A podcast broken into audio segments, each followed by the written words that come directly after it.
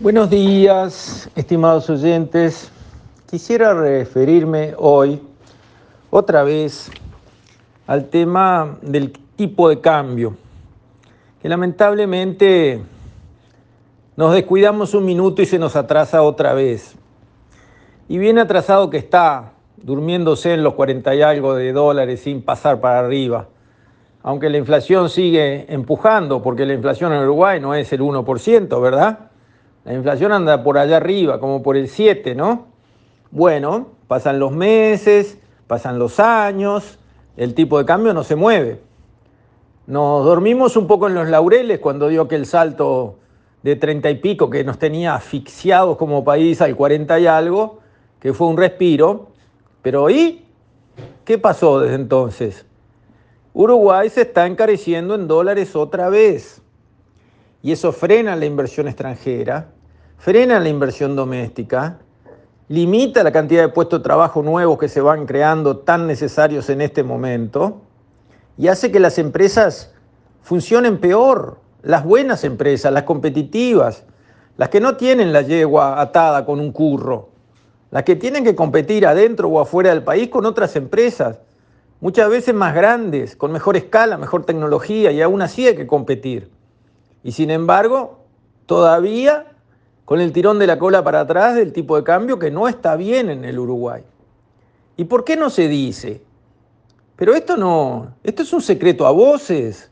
Todo el mundo se da cuenta que el tipo de cambio se ha atrasado otra vez y que estamos encareciendo el país en dólares.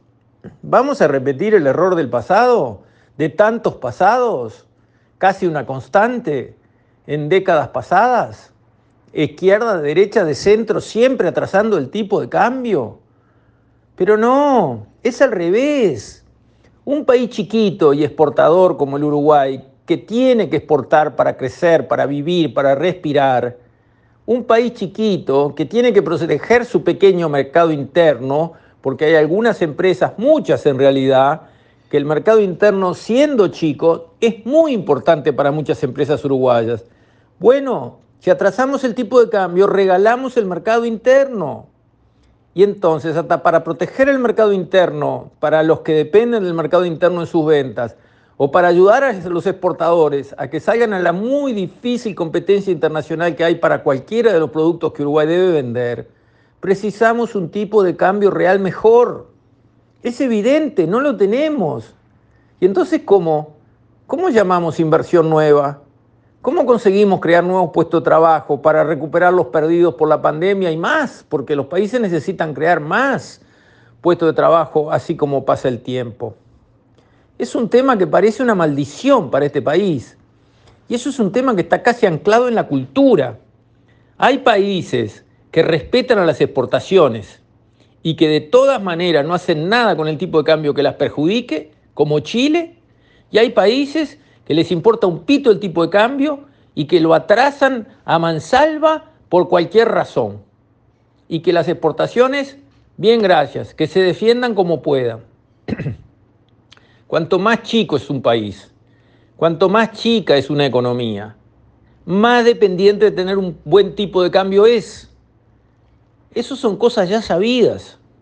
No estamos en equilibrio. El tipo de cambio está mal. Pregúntenle a los que saben.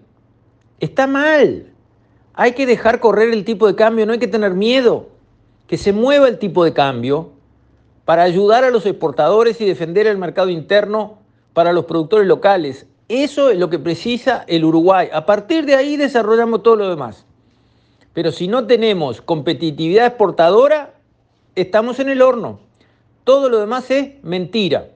No crecemos a las tasas que debemos y precisamos crecer. Con esto, estimados oyentes, me despido. Hasta mañana, si Dios quiere.